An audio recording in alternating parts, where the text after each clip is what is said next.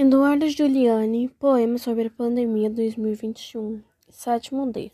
De repente o mundo ficou estranho, tudo se fechando, o povo chorando. Uns perdeu familiares, outros perderam amigo, parecendo um castigo da obra do inimigo. Mas tudo isso vai passar se todos colaborar, se vacinar e ajudar a orar.